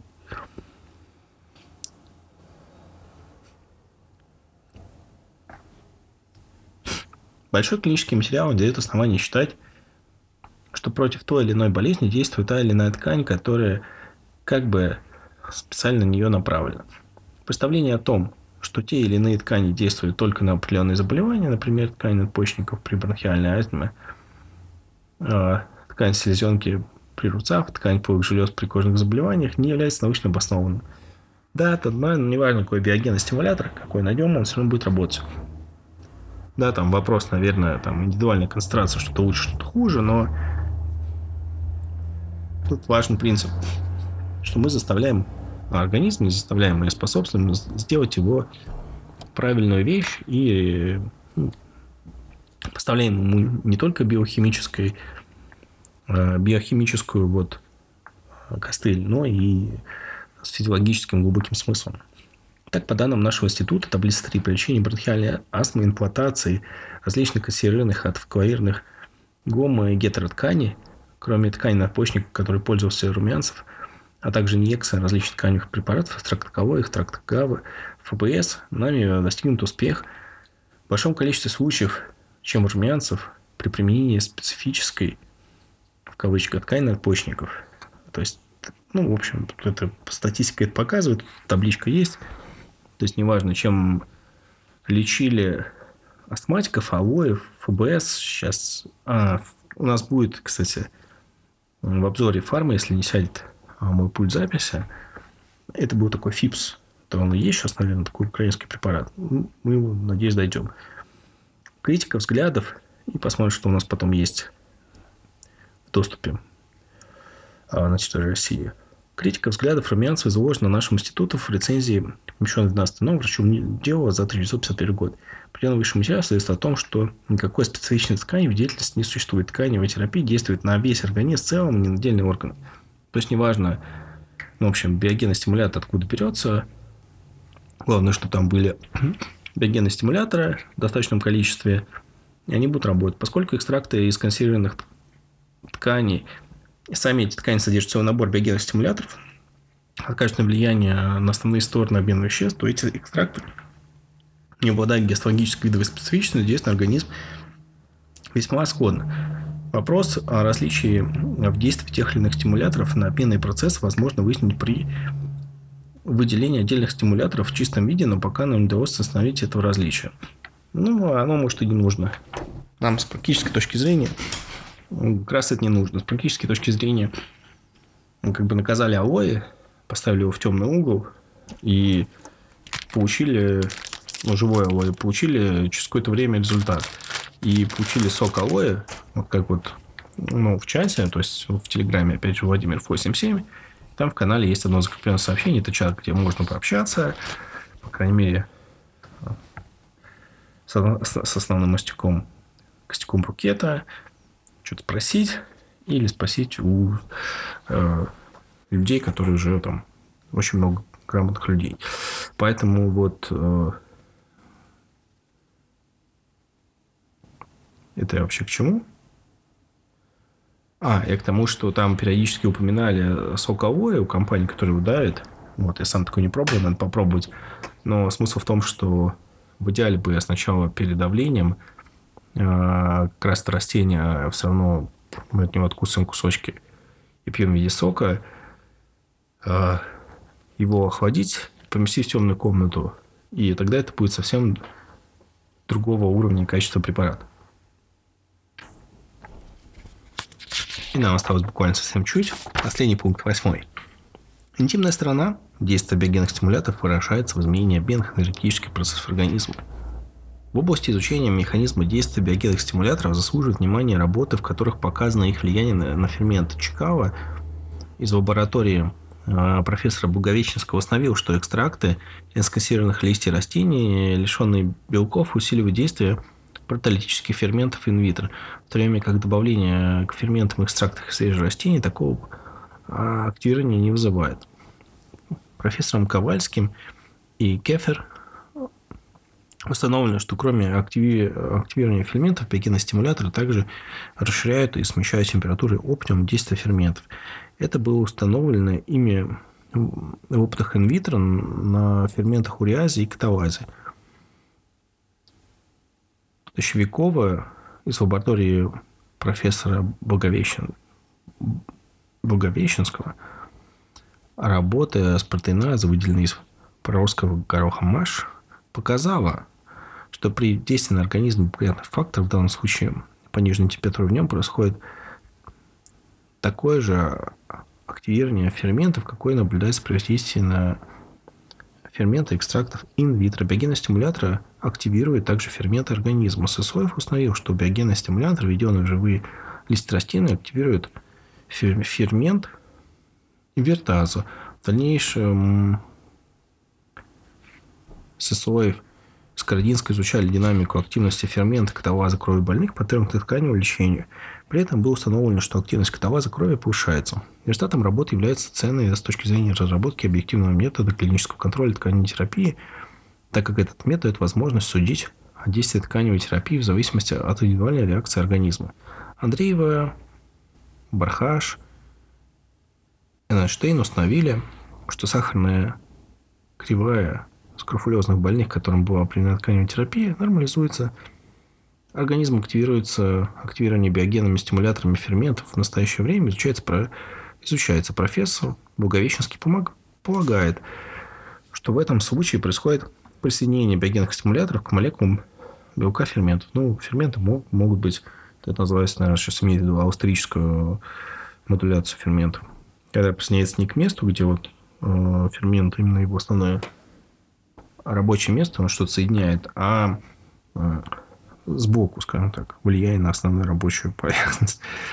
А, я думаю, имеется в виду историческая модуляция, скорее всего. Установлен в нашем нами действие биогенных стимуляторов на ферменты, согласуясь с положениями руководящей роли центральной нервной системы и при тканевом лечении. Я полагаю, что нервная ткань потому и активна в физиологическом отношении, что содержит необходимые высокоактивные ферментной системы. Некоторые данные по этому вопросу уже имеются в литературе. Академик Паладин отмечает, что при изучении фермента амилазы мозгу установлена э, ражба, что этот фермент расщепляет на 100 грамм ткани в один час до 150 миллиграмм полисахаридов, в то время как мышечная амилаза расщепляет 6-10 э, грамм. Известно, что разные отделы нервной системы дышат а с неодинаковой интенсивностью. Наиболее интенсивно потребляет кислород, корковый слой. Менее всего э, вещество. Комитиане, Клейн изучали активность ферментов суксигидрогеназы, суксиноксидазы, холинестеразы, адреналиноксидазы,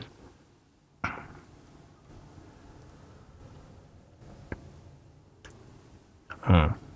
И глютемия, когидроксигеназа, нет, глютемия, гидрогеназа, я уже начал себя отбавлять, в разных отделах мозга крупного рогатого скота авторы установили, что серое вещество мозга, являясь наиболее активным и физиологическим отношением, обладает также более мощной ферментативной системой.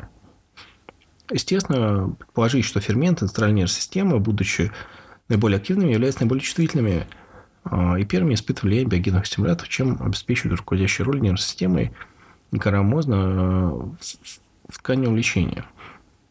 Однако это не исключает влияние биогенных стимуляторов на различные гуморальные системы и ферменты других тканей. Особенно доказательно указание выше влияния биогенных стимуляторов на растения, которые нервной системы не обнаружены. Но я тоже почему-то мне кажется, это смелая идея. Мне просто это... Ему виднее, конечно, кто такой Владимир Петрович Филатов, кто я, но мне рассказал, что вот этот такой заход на нервную систему, это очень интересно, но вот и очень смело.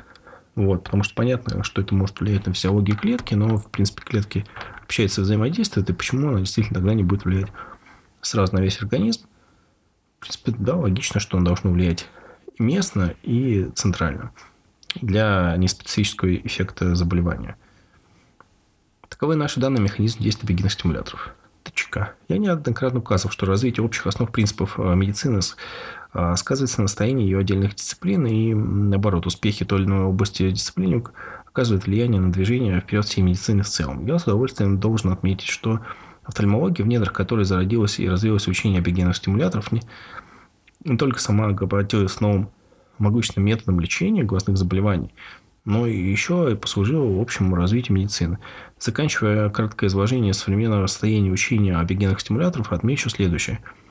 Как видно из изложена идея тканевой терапии, начав свою историю часто про проблемы офтальмологии, пересадки роговицы, в настоящее время превратилась а, в новое направление лечебной медицины. Свидетельством большой лечебной эффективности тканевой терапии является широкое распространение в Советском Союзе. Сейчас уже нет такой области или крупного города, где бы не применялась тканевая терапия. Она широко используется в странах народной демократии, в Румынии, Болгарии, Чехословакии, Польше, Албании, Венгрии и Китае. По тканевой терапии определено более 700 клинических исследований и экспериментальных работ. В клиническую и экспериментальную разработку вопроса тканевой терапии в настоящее время включились многочисленные медицинские учреждения. С этими, с этими же целями Министерство здравоохранения Украинской ССР в 1947 году организовало организована проблемная комиссия по тканевой терапии. Теоретический вопрос тканевой терапии разрабатывается в институтах Академии наук Украины. Широкую поддержку тканевой терапии оказывает Министерство здравоохранения СССР. В настоящее время химико-фармацевтическими фабриками Союза организован массовый выпуск тканевых препаратов. При Академии медицинских наук СССР организована проблемная комиссия по тканевой терапии. Мы понимаем, что мы уже совсем уже подошли к концу, если мы начинаем уже реверансы приятные делать. Правильно. А, после того, как основные теоретические положения тканевой терапии многие сложны, я считаю уместным указать на некоторые различия между тканевой терапией и лизатотерапией, так как в литературе иногда смешивают эти два понятия. Самое различие я считаю следующее. В то время как э, в основе метода тканевой терапии лишит закон живой природы, накопление биогенных стимуляторов превращается на организм ткани благоприятных условий среды. Получение лизатов связано с искусственным воздействием на белок с целью его расщепления. Кроме того, по гипотезе Тушнова, основателя лизатотерапии, активными началами лизатов кстати, видите, 50-й год, а лизаты, пептоны, все это в косметике супер актуально сейчас. Это представление привело к тому, что выпускающиеся эндокринной промышленностью более 20 лизатов были рекомендованы для лечения заболеваний тех же органов, какие были получены, из каких они были получены. Например, кутилизат, лизат кожи был рекомендован для болезней кожи. Гепатлизат, лизат из печени применялся при проблематиках печени лизат мозга, церебролизат. Да, знаю такой церебролизин. При нервном истощении, психостении. Следовательно, но в отличие от биогенных стимуляторов, лизаты по представлению Тушнова и его последователей обладают специфичностью. Многие лизаторы готовились из железных тканей а, по... и рекомендовались при гормональной недостаточности вследствие как раз упоминается Стефан Павленко, а вследствие Павленко распространил гормональную терапию, гормональную теорию действия на другие лизаты. В отличие от этого, биогенные стимуляторы по химической природе, как указывалось выше, не являются гормонами. По данным Лагова, активность лизатов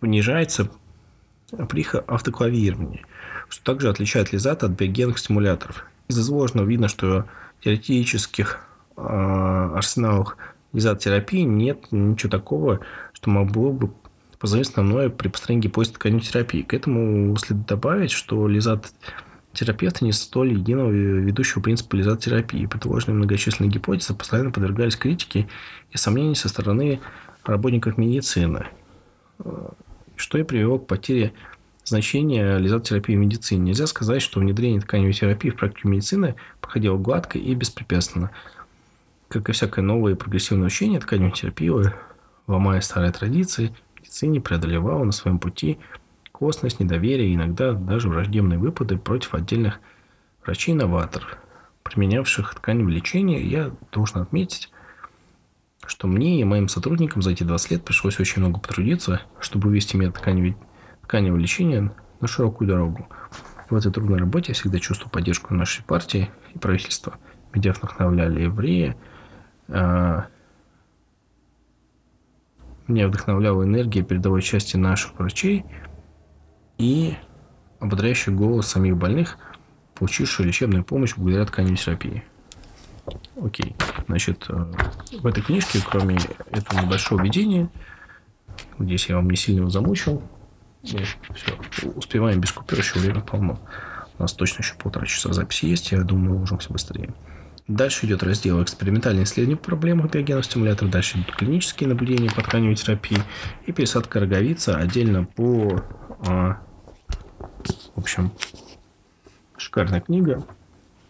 Пахнет старой книгой на свой возраст. А, а сейчас я а, а, расскажу, что вокруг меня очень много старых книг, которые я, ну, как бы, неважно, там, из-за перестановки, я сейчас из-за сижу среди старых книг, мне захотелось немножко почихать, и это мне сбивало. Но, но, но, не тут-то было. Итак, а, я нашел презентацию по биогенным стимуляторам из 38 слайдов. Я быстренько ее зачитаю. И там будут препараты. А потом поговорю, что мы можем у нас сделать. И завершу, что можно уже попробовать прямо сейчас. Филатов Владимир Петрович родился, ну, то есть активность 30-й год 20 века, биогенные стимуляторы, БАФ, то есть биологически активные вещества, ну, не очень хорошее сокращение, как БАТ. Образующиеся в изолированных тканях нет, не только в изолированных тканях животных и растений, по неприятных условиях, а стимулирующих различные биохимические процессы, происшествия в области организма. Ну, как бы это, в общем, уже мы читали другое. Значит, да, то, это мы все прочитали. Да, тут, если коротко, в организме при неблагоприятных условиях образуются некие биогенные стимуляторы. Это не белки, это обычно какие-то центром действия являются карбоны и другие кислоты. Про карбоксильную или карбоновую группу COH я вам говорил. Дальше еще будем, когда дойдем до линга, будем все это внимательно разбирать. А здесь нам важно, что значит, организм, с одной стороны, под воздействием неблагоприятных функций, он, конечно, чуть-чуть разваливается. С другой стороны, во время эти продукты развала, не являющиеся ни белками, ни ферментами, являются э, биогенными стимуляторами, как раз тонизирующими всю эту белково-ферментативную систему и тонизирующий организм не специфично, как в отдельных тканях, так и центрально. Вот, согласно тому, что нам выяснил Вадим Петрович. И нам теперь нужно чуть ближе э, продукт борьбы между жизнью и смертью, как попытка ухватиться за жизнь. Вот им это и нужно.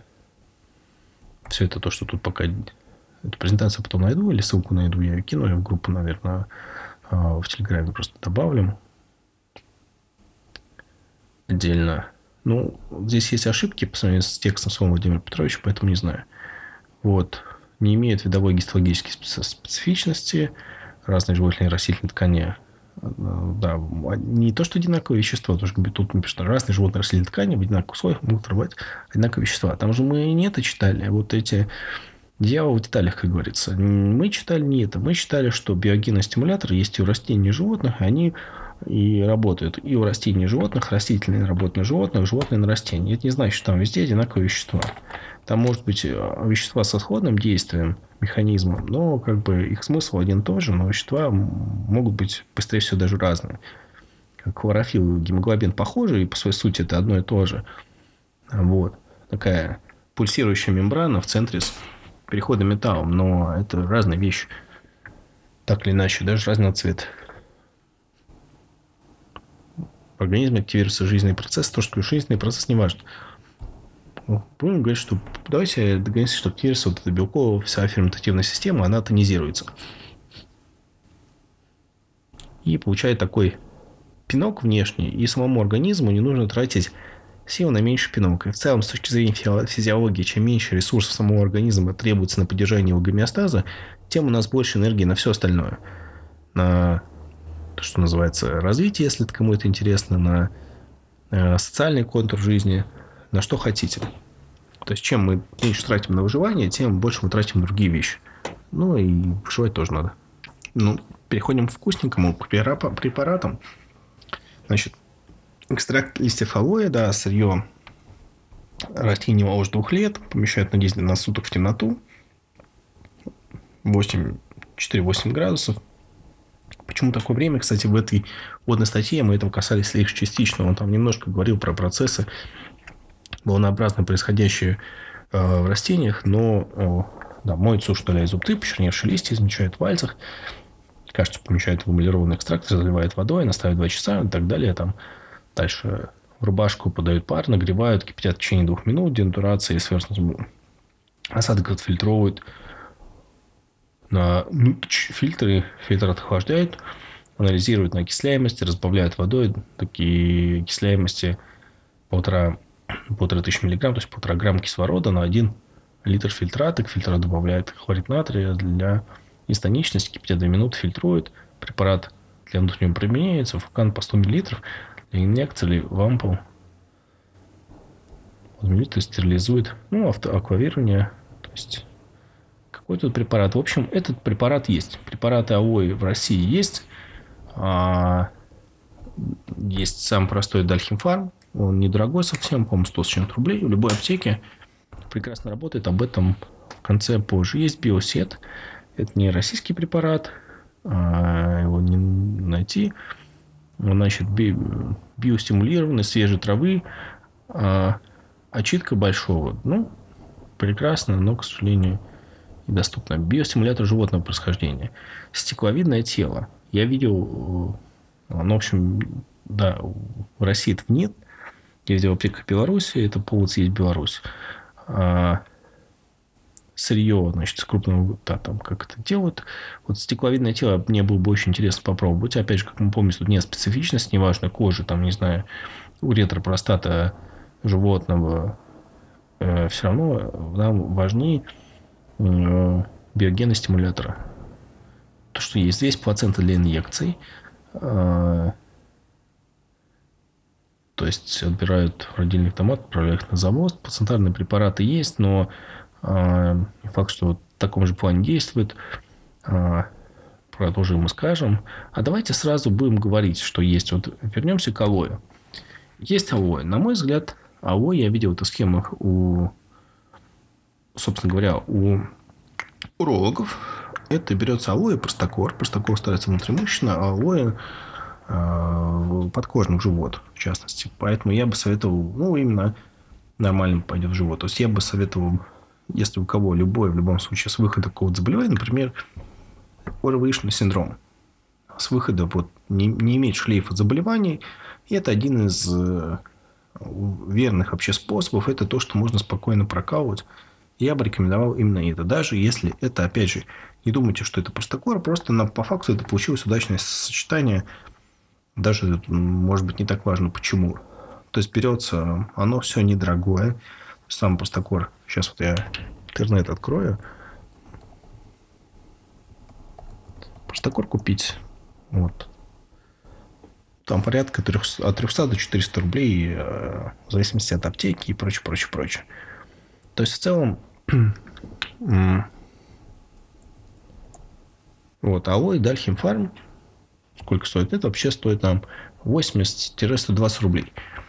То есть, э, в пределах 500-600 рублей вы получаете курс, но плюс сейчас ну, инсулиновый игр, салфетки для инъекции. То есть, ну, как бы все равно, даже если очень грубо, в пределах 1000 рублей, вы получаете такой довольно серьезно заметный поддерживающий курс, сразу заметно повышающий с первого укола тонус вашего организма, вашу восстановительную способность, ваш объем энергии и прочее, прочее спокойно можно несколько раз в год применять. Я не четыре раза в год это применял, но раз в год я это прокал. Вот сейчас, грубо говоря, я чувствовал, что мне немножко такой пиночек необходим, а, потому что вот вокруг меня много вот волна за волной людей, которые со всякими разными ОРВИ, разной степени тяжести. И я понимаю, что ну, ну все равно это же куполом не огородишься, ну, тоже считаю, что система работает не оптимально, раз она на это реагирует больше, чем мне хотелось бы. Но, тем не менее, нужно себя как-то поддержать, и вот и даже если система реагировала, ну, ехать дальше. Может быть, не так мягко отреагирую, как я хотел бы, но вот. Я это как раз сейчас делаю. Вот я сегодня на, в день записи, ну, сейчас уже другой день начался, ночью записываю, но вот днем я поставил, да, я ставлю сначала в живот, потом простокор, ставлю инсулинкой тоже в, там 1 миллиграмм, я ставлю в бедро, да, он не очень приятный. Я его ставил, кстати говоря, и в живот. Но в живот мне не понравился, потому место, вместе уколе потом лучше. Не знаю, можно ли менять простокор на другие.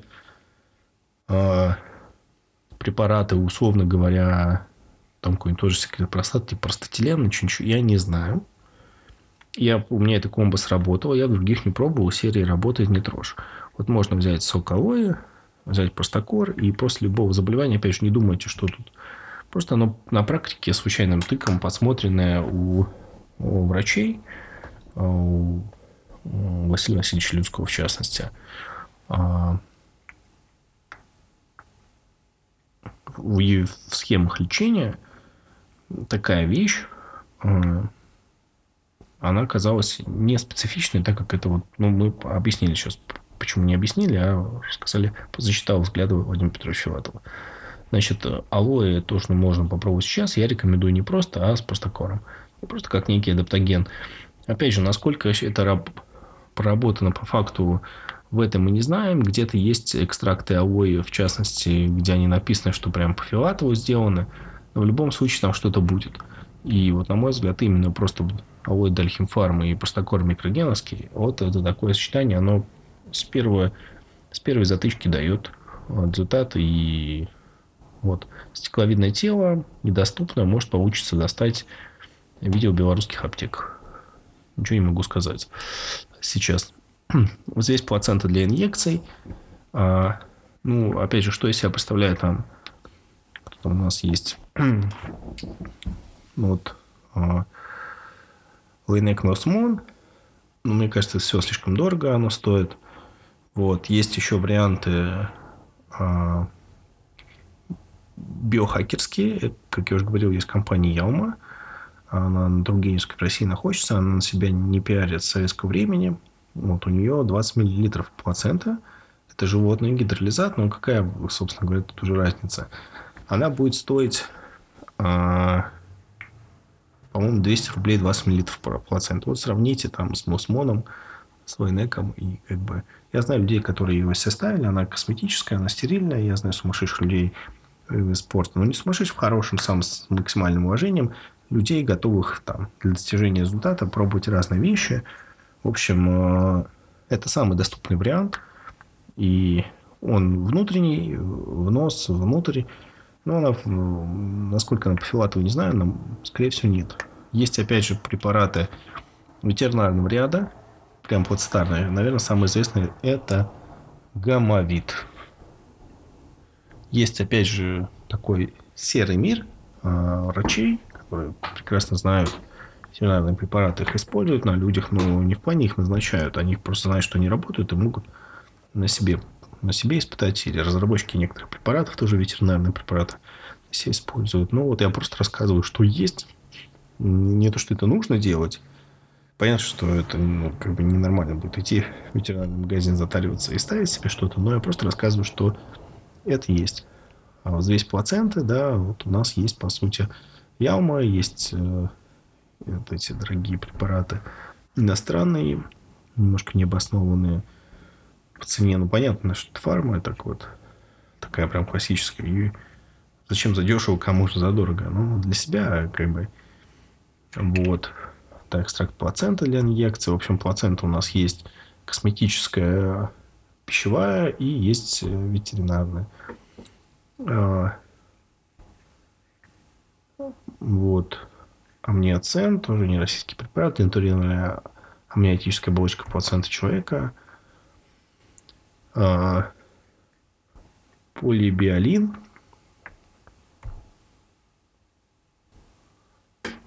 Хонсурит.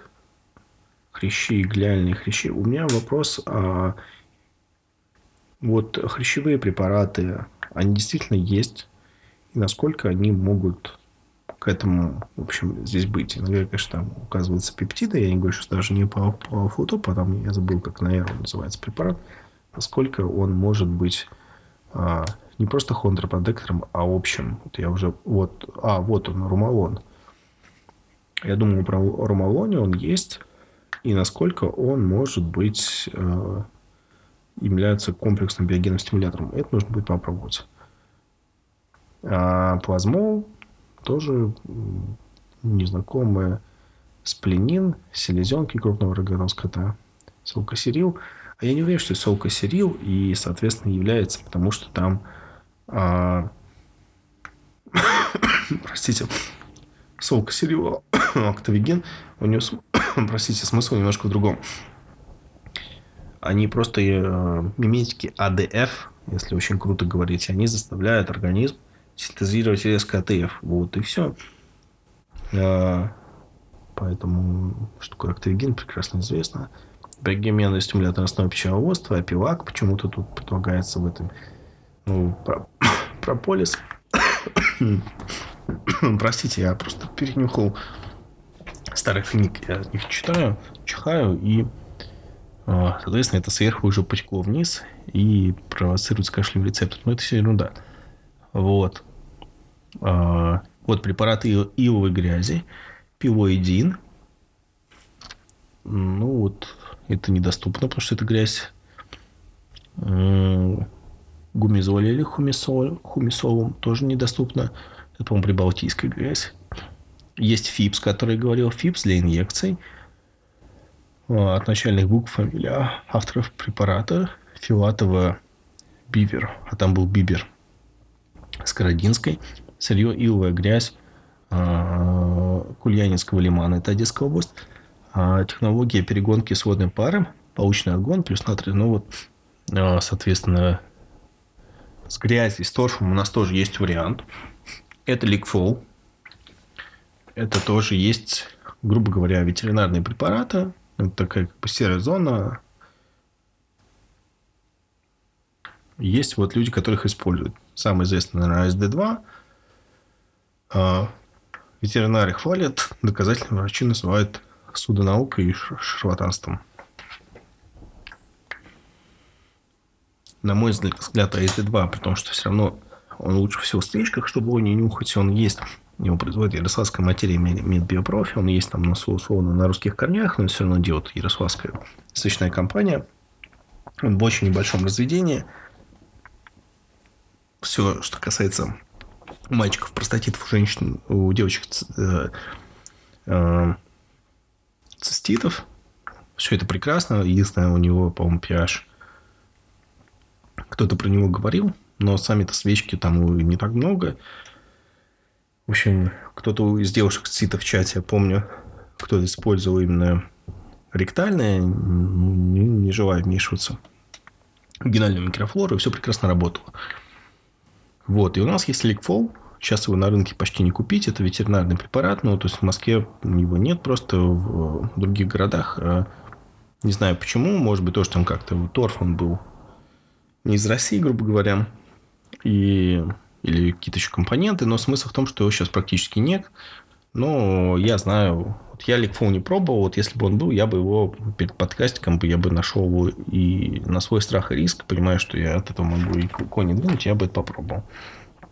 Так мне рассказать нечего, торфяные препараты есть. И торф мне интересен с точки зрения бальнеологии, то есть э, лечебных ванн тоже я это попробую и внешне, потому что такой способ приема у нас был на самой первой странице, не только подсадка там кармашек тканевой, не только а, инъекции, но также было топическое нанесение. А, кстати, про внутрь, по-моему, не помню, было или нет. А, Тафтор, вот, в общем, стандартизация препаратов. Ну, в общем, всякое это разное есть. И у него там есть список растений, его можно посмотреть, пробовать. То есть, если говорить это алоэ и простокор, то, что я пробовал сейчас, есть, есть препараты плаценты самые разные, есть из торфа, ну, полно разных, там, не знаю, фулевые гуминовые кислоты, но если брать именно препараты торфа такие, то, наверное, кроме ликфола, ничего на ум не приходит прямо сейчас.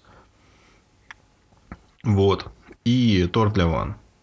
Вот эти, наверное, вещи, как-то относится, но в целом можно пробовать, и эту концепцию я буду развивать.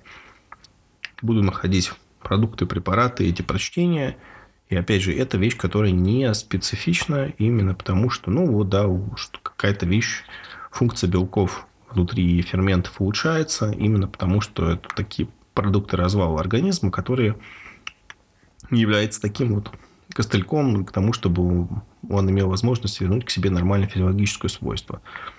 А, то есть, если коротко опять резюмировать теорию, Владимир Петрович Филатов придумал такую концепцию тканевой терапии еще в 30-х годах. А, ну, по крайней мере, она стала такой более-менее массовой в 30-х именно годах. расходиться, что и в изолированной ткани в организм под воздействием неблагоприятных э, элементов среды образуется то, что называют биогеностимуляторы, и раздельные группы они были выделены. Они их проверяли по влиянию на рост дрожжей, по влиянию на заживление раны и прочее, прочее, прочее. Единого какого-то состава нет, но они есть в растении у животных, растительное тело животных, животные на растении, скорее всего, оно имеет, точно имеет, ну, что написал, что он там писал, гуморальный, а, ну, то есть, оно имеет местный эффект, ну, и, видимо, центральный тоже. По крайней мере, в конце Владимира Петровича. И нет повода этому не верить. То есть, мы и влияет на разные заболевания. Да, по разным заболеваниям отклик разный, но зависит еще от пациентов. Ну, вот то, что я пробовал, вот я буквально сегодня укололся алоэ простокором. Вот, тут вопрос, да, с какой дозировкой. Ну, просто можно попробовать, это недорого. Кто любит какой-то биохакинг. Опять же, я не призываю так делать, я просто вот рассказал, нужно какое-то практическое решение. Вот я вам его сказал. Про с плацентой, с торфом и с другими растительными препаратами. Есть глазные капли, по-моему, с алоэ по Филатову. Сам не пробовал, не знаю. Ну, и можно, опять же, использовать, найти больше информации у его коллег, зарыться в книге и найти информацию, как просто готовить эти какие-то вещи и использовать одно к другому. Можно использовать в растениеводстве, в скотоводстве. Есть э, ветеринарные препараты, которые я видел по филатову, как биогенные стимуляторы идут. Опять же, тут нюанс в том, что неважно, из какой они сделаны ткани, это не про, вот, не про органоспецифичность, как, не знаю, какие-нибудь органоспецифичные МРНК, тогда вот это были китализаты. Суть таких идей до сих пор вокруг много, но мы идем путем как бы сложный для понимания, но простым для реализации. Так что сегодня я познакомил вас с концепцией тканевой терапии Владимира Петровича Филатова. ну, иногда буду читать, иногда не буду читать. Дальше хотел бы, хотел бы вас познакомить с концепцией саногенеза Павленко. Он подфизиолог, это его другой взгляд немножко. Тут единой книги нет, ее вообще невозможно достать. Это у него в основном эндокринологические работы библиотечные. Но что-то я постараюсь как раз здесь по сусекам собрать и как раз уже изложить вам э, своими словами, что такое саногенез, какие есть этапы. Вот. Поэтому вот как-то так. Что ближайшие планы буду рассказывать про физиологию. А, был вопрос в чате по поводу серпитоз головной боли. На самом деле, здесь уже с точки зрения биохимии есть что рассказать. Может быть, не на 2 часа. Я попробую записывать, знаете, может быть, покороче, минут на 15-20. Но вот не всегда есть темы, где есть можно сказать много, но очень много тем, где есть сказать, но немного. Вот. И вот такие темы будем брать. Типа вот дайджест попури. Почему бы нет? Как раз формат таких регулярных передач что-то просто нужно, чтобы тоже себя дисциплинировать с более-менее регулярным контентом. У меня на сегодня все. Надеюсь, что вы сканевой терапии познакомитесь с теорией, а кто-то и на практике. По крайней мере, вот, как я говорил, физиология позволяет нам просто за счет наших мозгов влиять системно на весь организм и быть здоровее и счастливее. То есть мы используем сами молекулы, которые использует организм в неблагоприятных условиях, только мы их все добавляем и просто усиливаем репарирующие его способности, и, скорее всего, они будут иметь эффект адаптогенов. То есть, если они не нужны, если у нас уже внутри достаточно белков полно развернутых, там, полипептидов, остовов, то нам вот избыток карбоксильных карбоновых групп кислот, он просто особо не нужен будет. Вот, поэтому, скорее всего, еще эти биоген-стимуляторы имеют свойство адаптогена, то есть, когда они нужны, они работают, когда они нужны, не работают. Понятно, что это не магическая таблетка от всех болезней, но даже то, что факт в том, что это действует совершенно точно больше в половине случаев, то есть процентов 60 минимум случаев, позволяет наступать э, облегчение независимости от ничего, то почему бы нам не использовать эти встроенные системы собственного организма просто Потому что это есть, и это еще, скажем так, с 30-х, 40-х, 50-х годов не успело полностью кануть в лето. Вот. Всем удачного времени. Спасибо за... Если прослушали до конца. Будем на связи.